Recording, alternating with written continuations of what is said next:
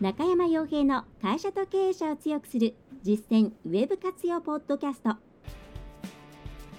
この番組では600社以上のウェブコンサル実績を持つ株式会社ラウンドナップ代表取締役の中山が会社経営者に必要な内容に絞り込んで抑えるべきウェブの話題やトピックスをビジネス目線でお伝えしています。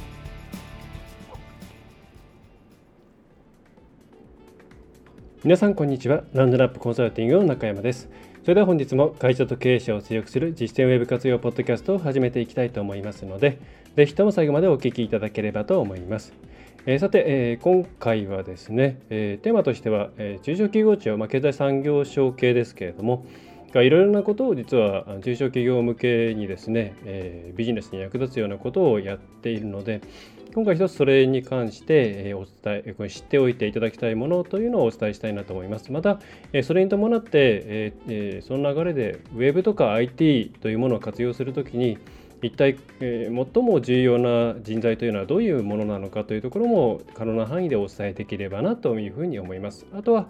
まあ、どれぐらい時間が余るかですけども、時間が余ればですね、少し経営の話とかに触れられればなというふうに思います。まあ、毎回、えー、一発撮りで、えー、どこまで20分ぐらいで喋れるかということでお話しさせていただいているんで、えー、漏れる部分が、えありましたら恐縮です。なんかあのこの辺もうちょっと深く聞きたいみたいなことがあればですね、お気軽にお問い合わせフォームから匿名でもいいのでメールいただくか、あるいは、えー、ポッドキャストのレビューの方ですね、で、リクエストなんかをいただけると嬉しいです。またメールは info@ ラウンドナップ -consulting.jp に送っていただければと思います。えー、さてですね、えー、夏季休業明けで一発目ということなんですけども、まず、うんまあ、暑い日が続く中、また、えー、台風が来たりしていてですね、え先にこのお伝えをしたいと思いますけれども、被災地の方の販路開拓支援ですね、小規模事業者持続化補助金の方が緊急で公募が開始されています。えーとですね、岡山、広島、愛媛の方は上限200万円、えー、岐阜、京都、兵庫、鳥取、島根、山口、高知、福岡の小規模事業者の方は、えー、最大100万円ということで、えー、豪雨で被害を受けた方はぜひ使っていただいて、え再建をですね、え進めていただければと思います。まあ、いかにですね、えー、この辺りできちんと、うんまあ、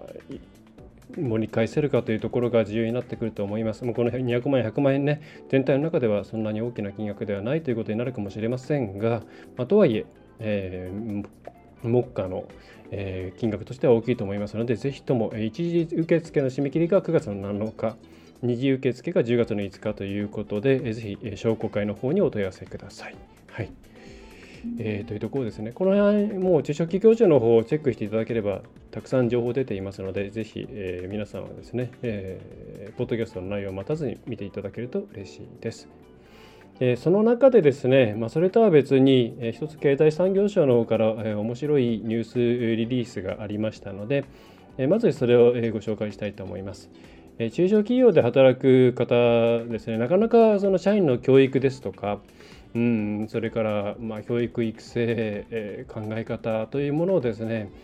えー、まあお金を払って研修を受講させに行ったりするというのが大変だというケースあると思うんですね。でまた経営者の方も学びたいんだけれどもなかなかそういう場に行く余裕もないというケースもあると思います。まあ、私自身も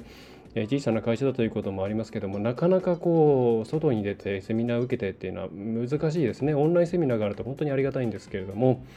え、そういう中で、え、ちょっと詳細まではですね私も今登録をして審査してもらっているのでうんとクオリティとか内容のが偏ってるかどうかとかっていうのはまだわからないんでその辺りはですね皆さん判断していただきたいんですけれども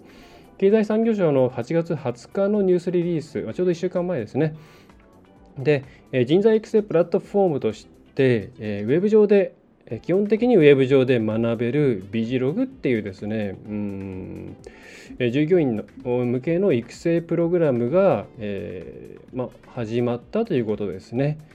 でこちらがウェブの講座プラスワークショップこれが、えー、どこなのかな、まあ、東京中心に実際に参加して行うワークショップそれから双方向のライブ講座これよくあるあれですね、まあ、YouTube ライブなんかでやる方も多いですけれどもこうライブ配信をして質問をその場で受け付けてみたいな、えツイキャスとかもそうなんですかね。えー、そういったものですね。えー、その3つを合わせ技で、えー、いろいろな、うんまあ、いろいろなというか具体的には人手不足をどうやって解消するかとか生産性を向上するかとか人間をどう育てるかっていうところで、えー、ビジログというものがですね公開されましたよっていうリリースが出ています。実際にご覧になりたい方は、ちょ URL 読み上げるのが大変なので、経済産業省の方のニュースリリースのアーカイブから2018年度8月のところで探していただくと早いと思います。実際ちょっとビジログですね、一部のカリキュラムだけ掲載されているんですが、大きくは3つに分かれますね、内容としては。1つは、キャリアオーナーシップ。これは、具体的にはお仕事を通じて自分はどういうふうになりたいのかとかどういうふうに実現自己実現をしたいかっていう考え方の部分ですね。その従業員のモチベーションとか今後どのように自分を育てていくのかっていうところの感覚を磨いてもらいたいっていうのが最初にあるんだと思います。でそれから社会人基礎力ということでこれはチーム力とか考え抜く力とかそういうところみたいですね。でそして最後に専門知識として人手不足の、え、生産性解消、え、アップとか、ま、これがかなり、ここだここだけなんか妙に細かく決まっているんですけど人手不足解消術とか、営業販売とか広報宣伝とかこう多分 IT とか Web なんかを、え、使いながらっていうところがかなり重要になってきてます。内容が一部公開されているんですけれども IT 化とか Web の活用とかえー、それから何でしょうね、えー、他もなんかウェブとか IT をどうやって使うのかとかクレーム対応をどうするかとかビッグデータをどう使うかとかそういうところの内容が今こうビジログのですねカリキュラムのところを見ると、えー、載っていますね。これは IT 導入、えー、補助金がかなり増枠された、えー、ということも含めて経済産業省の大きなテーマとして、えー、IT ウェブ活用による業務の効率化と事業承継っていうところがありますのでその流れを受けているのかなと思います。で一部どういう人が、えー、講師をやるのかとかは公開されていますが、まあ、基本的には、えー、観光庁系とお付き合いのあるところのがやっている感じですね。はいまあ、内容としては今まで見た中よりはかなり具体的になっているのでちょっとどういう感じなのかなっていうのは、えー、興味があるので、えー、うちも、えーえー、申し込みをしてみ、えー、ましたと。でも無料なんでぜひ一旦まああの向いてないなと思ったらやれなやらなくてもいいと思うんで、えー、登録してもらえばいいのかなというふうに思います。はい、で、えー、この中でですね、まあ、その流れの中で、今回お伝えしたいなと思っているのが、うんウェブと IT を活用して生産性を上げましょうこれはもういろんなところで言われていることですしさまざまなところからアプローチがある部分だと思うんですね。でもなかなか、えー、とは言ってもそれが具体的にどういうふうに進めていいかわからないとかどれぐらい専門知識のある人材を育てるあるいは取っていかなければならないのかとかえー、あとはやってみたけれどもなんでうまくいかないんだろうっていうようなお悩みってかなりあると思うんですね。でそういうご相談も実際にうちのクライアントお客さんですとかまだあるいは新規のお問い合わせであったりします。でこれはですね、えー、結構勘違いしがちなのが例えばじゃあ WebIT 使いますって言ったらじゃあ自社の中でプログラムを組んだりとかいろんなシステムに精通している人をちゃんと雇ってまあなかなか育てるのは難しいですから雇ってあるいはそこをどっかの会社に手伝ってもらってであしたらあとはなんとかなるんじゃないかなっていうところがいう失敗例が多いですね。はい、これ大体失敗します。で結論から言ってしまうと一番中小企業にとって必要な人材は何かっていうと別にウェブとか IT の細かいところは詳しくなくてもいいですね。ただもちろんその共通言語といいますかお話ができるレベルの例えば何ですかね、えー、大体こんな感じでシステムってできていてこういうことすると大変だよねとかあとはニュースとかを見て理解できるとかそういうレベルの知識は欲しいんですけれどもプログラムをかける必要なんてのは絶対なくてシステムの使用書まあ書ければいいですけれども、えー、書けなくても地頭がある程度ついていれば、えー、話はできると思います。そういう、えー、まあなんとなく話ができるぐらいのシステムとか IT のえ知識とか新しい情報を入手することができてなおかつそれを現場にどう使っていくのかなっていうざっくりとしたイメージが湧く人ですね。例えば現場で今こういうところが非効率だなっていうのを発見したらあれそれってこのこんな感じでウェブを使ったらうまくいくんじゃない？この、えー、例えばこの、えー、機械に IoT でこういうシグナルを送れるようにしてえー、それをこれと連動させるかとかあとは簡単なところで言えばウェブから申し込みが来た時にいちいちメールでメールをチェックしてでっていうのを、えー、非効率だし時間がかかるからそしたらじゃあこれをこういうふうに連携させて社員に持たしている、えー、携帯に同時にこういうふうに転送させてでその際個人情報が入ってるといろいろ問題だからこの辺は削っておこうとかアラートだけ送るようにしようとかなんかそういうですねえー、ま、上空の上の方にポカポカ浮いているいろんな便利な技術っていうものを、えー、地面での皆さんのですね会社のところにこう引っ張り下ろすっていうか、まあ、つなげてあげるコネクトしてあげるようなそういう人が、え、いればなんとかなります。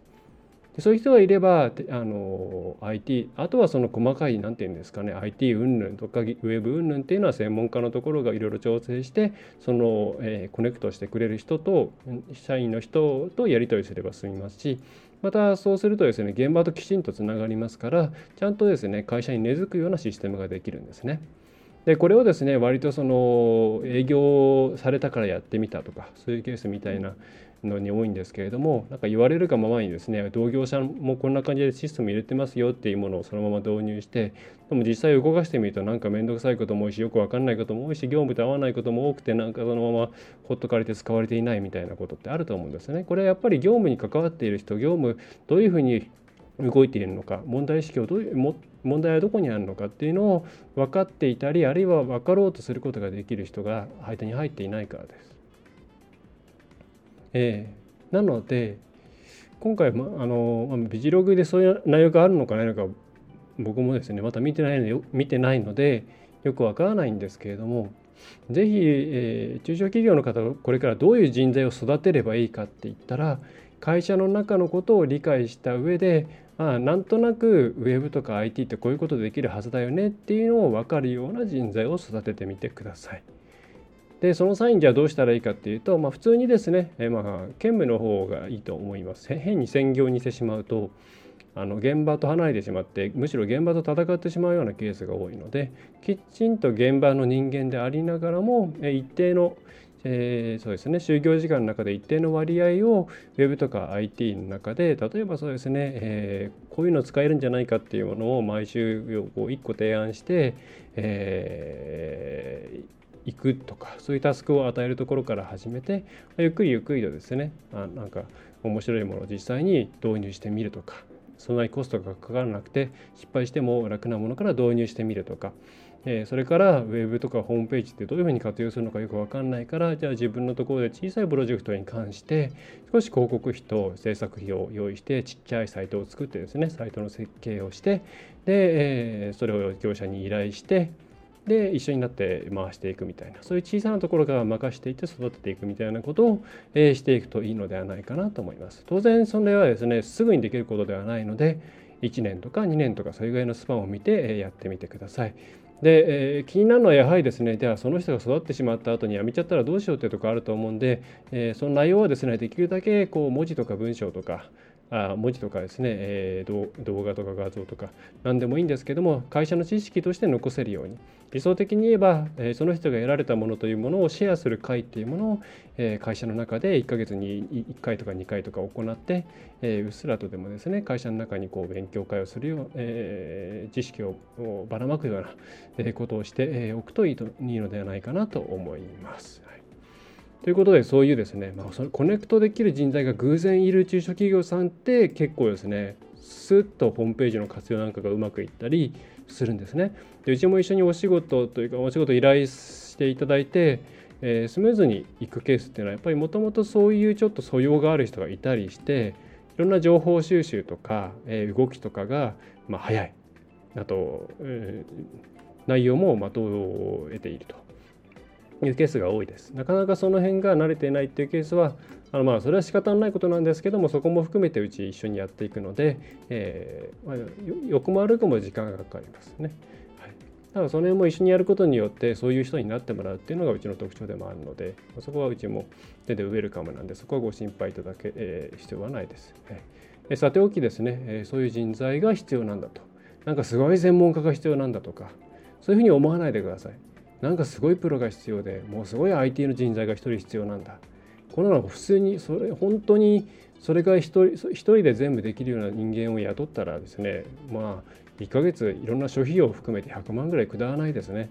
えー、そんなお金なかなかっていうところだと思うんで、えー、その場合は、まあ、社員の方を育てていく。えー、そしてできれば全社員を巻き込んでいくような感じにしていくととても、えー、良い社風になるのではないかなというふうに思います。というところでそういう人材ですね、ぜひ育てていただければと思います。でうちの方もですね、そこをサポートするっていうことをすごく意識していて、でうちのオンラインコンサルテーションにうちが、まあ、小さいあ小さいというかですね中小企業の方にはオンラインコンサルをお勧めしているのは実はそういう理由があってものすごくあの1ヶ月に1回行っただけだとそこでなんかいろいろ話をして経営者の方は割とそれで、えー、なんとかなるんですけれども、ね、下のねいろんな方々はそれだとよく分かんない。日々浮かんでくるいろんな疑問に答えてくれない、うん、っていうか1ヶ月に1回じゃその時に質問するのなんか質問しづらいな。っていうこともあるので、えー、なのでうちは毎日相談できるオンラインのチャット形式のコンサルタンティングっていうことを行ってます。えー、なんで教育したいなちゃんとやっていきたいなっていう方は5万円10万円ぐらいの、えー、月額のプランありますので使ってもらえると嬉しいなと。少し宣伝をしておきます。えー、さておきですね、えー、というのが今回メインでお伝えしたい内容ですね。でもう一点ですね、えー、結構今 IT 導入補助金が第3回が10月かなになっているんですけれども、まあ、それはそれで今回かなり実際蓋を開けてみると緩いような気がします。その第3回というか、まあ、最終回って大体ちょっときつくなるんで、第3回がどれぐらいあのあれか分かりませんがうち今全部通ってますね。はい。全部通ってます。でこれ他もそんなにうちだけが高いわけではないと思うんで結構緩いんでチャレンジしてもらえればと思うんですけどただ私すごく危惧しているのが今回じゃあ IT 不慣れな会社も含めてたくさん導入されました。という時にやっぱりセキュリティですよね。これが怖いなと思っています。きちんとセキュリティに配慮した形で IT を導入してさらにメンテナンスも含めて考えていれば安全安心だと思うんですけど最近もサイバー攻撃っていう、ね、ものもう一般語になるぐらいたくさん起きています。例えばワードプレスなんてあのそういうプラグイン入れておけばですねもう1回ターゲットにされればもう毎日のようにですねたくさんアタックされたりするんですね。はい、で今回 IT 導入助成金を使いましたっていう時にじゃあ IT 入れましたねその後きちんと皆さんに考えていただきたいのはそこでちゃんとセキュリティの面ねえ、特に機関系例えば会計とか会計はまあクラウドのツール硬いですけどあの何とでもなっちゃうその営業反則系のツールってたくさんありますし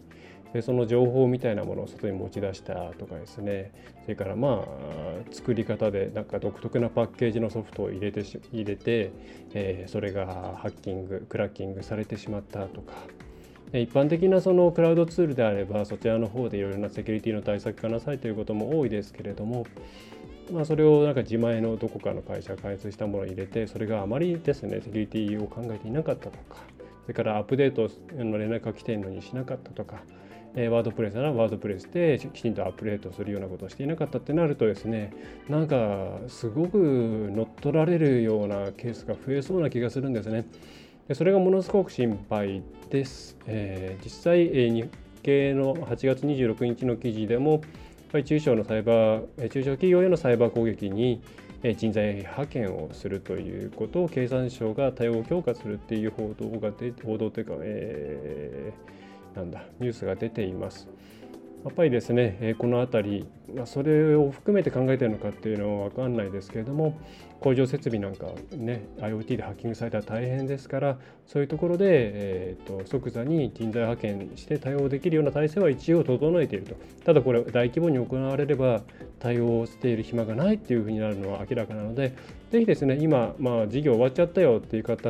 もこれ今事業事業やってるよその IT 導入助成金対象の事業ですね。行っている事業今やってるところであるいはこれから考えているところで詰めているところだよっていう方も含めて、えー、その後きちんとセキュリティ的に、えー、大丈夫なのかまた自分たちは何をすればいいのか、えその事業者さんと一生付き合っていくんだったら、まあ、そこに、えー、大丈夫ですよねって確認すればいいですけれども例えば1年契約でその後は自分たちで運用していくとかそういうことになっている場合はどういうふうに何をすればいいのかっていうのを必ず確認しておいていただければと思います。はいねえー、この辺はすごく怖い話なので何か一つあったら一つの会社が潰れてしまってもおかしくないものですから、えー、くれぐれもそういうですね IT ウェブの怖いところも把握しながら今回の導入助成金を使っていただければと思います。あとは第3回、まだまだ、えーねえー、先10月でしたっけね、えー、なので、えー、もし悩んでいる方がいれば反則系であればうちで対応できますのでうちの方に申し込んでいただければと思います。はいえー、ということで20分過ぎてしまいました。まあ、本当はもう一個ですね、あの東洋経済オンラインの方にあった死んでいる会社の勘違い経営者4大共通 NG っていうのをですね、ちょっとうん、触れていこうかなと思ったんですが、まあ、これはですね、えー、ざっくり言えば、えー、会社を引っ張っていけない経営者はダメですよ、マネジメントをしちゃってるような経営者はダメですよっていう話ですね。まあ、これは全くその通りだと思います。えー、社長の仕事は何かっていうと、え仕事を作り、需要を作り、そして、え会社をそっちに引っ張っていくというところです。えお客さんを作るというところですね。顧客創造というところです。えで、事業を前に進めていくこと。えー、なので、えー、いいです。ただ、なんか結構ですね、この東洋経済、こんなコメントをかけるんですけれども、コメント見るとですね、えー、結構それに対して、うんなんか抽象的でよくわからないとかそういう意見が多くて、まあ、この話についてはもう抽象的にするしかないと思うんで、まあ、それもなんか少し的外れかなと思っています。で具体的に言えばこれはですね、えー、経営計画書ですね、えー、をパッと作ってしまう、きちんと作るというところが最も重要なんじゃないかなというふうに私は思っています。でそれはあの小規模事業者持続化補助金も経営計画書のプチ版みたいなものを作るわけなんですけれども、それを作った方って結構目の色変わるんですよね。はい、1年後、3年後、5年後何するんだろうというところに初めて目を向けましたというようなあのお声をいただくことが多いんで、えー、そういうことをですね、ぜひあの、まあ、補助金というインセンティブがあれば一番いいですし、まあ、ちょっと今、小規模事業者持続化補助金終わっちゃっていると思うんで、えー、そうじゃなくても自分たちだけでやってみる。まあ、あるいはですね、うちの関わってる、えー、会社さん、経営コンサルの会社さんの方でも、経営計画書を1日で、えー、みっちり作っていくぞっていうような、プログラムもありますので、もし興味がありましたらご一報ください。紹介させていただきます。はいということで、えー、経営者の方はですね、経営計画書を作ってないとしたら、作らなきゃダメだよっていうところですね、えー、を、えー、考えていただければと思います。まあ、その、えー、うちが関わっているところはもうビデオでメッセージを作って社員の方に伝えるみたいなことまで含めて考えているすごく面白い講座ですね。はいえー、ということで、まあ、長くなってしまいましたが、まあ、お伝えしたいことがいっぱいあったということですね。はいえー、お知らせとしてはですね、ニュースレターの、えー、最新8月号を送付、配布、多分明日28日にですね、えー、発送されるんで、多分8月末ぐらいに届くと思います。届いていないという方は、えー、ご一報ください。結構あるのが、えー、会社の会社名入れるの必須なんで、えー、会社名で登録したんだけども、住所が自宅という時にですね、マンションの方に会社名で送ると大体帰ってくるんですよね。そういうので大体ちょこちょこ帰ってきちゃってもったいなくいいので、えー、そういう方はですね今からでも遅くないんでちょっとメールであの住所は自分の自宅なんですけど会社名入れちゃいましたっていうのを書いていただけ送っていただければと思います、えー、再送をします。それから登録する方もですね、えー、できれば会社に送っての住所入れていただいた方がありがたいんですよね。その方が楽だと思うんで。えー、会社名いらないっていう方はですね送る時に会社名いらないって書いておいていただければそのようにいたします、まあ、結構全国にたくさん送られていてだんだんコストが上がってきてるんですが反応もあるのでこれからも続けていきたいといきたいと思います。あと今回、え、サービスパンフレットを入れました。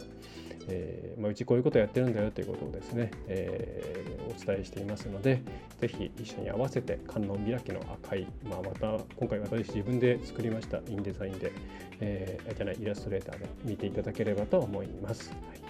えー、それではですね、今回のポッドキャストは以上になります、えー、ちょっと長くなりましたが、最後までお付き合いいただきましてありがとうございました。次回もお聞いてお聞きいただければと思います。えー、iTunes の、えー、レビューお待ちしています。またご質問などは、えー、ポッドキャストの、えー、登録フォームの方からじゃないや、えー、お問い合わせフォームの方から匿名でもいいので送っていただければと思います。あるいは info アットマークラウンドナップハイフンコンサルティング .jp から中山宛にお送りください。私が目を通しています。それでは最後までお聞きいただきましてありがとうございました。ラウンドナップコンサルティングの中山がお送りいたしました。今回の内容はいかがでしたでしょうか？ぜひご質問やご感想をラウンドナップコンサルティングのポッドキャスト質問フォームからお寄せください。お待ちしております。また、ホームページにてたくさんの情報を配信していますので、ぜひブログ、メールマガジン、郵送ニュースレターや各種資料 PDF もご覧くださいこの世からウェブを活用できない会社をゼロにするを理念とする株式会社ラウンドナップがお送りいたしました。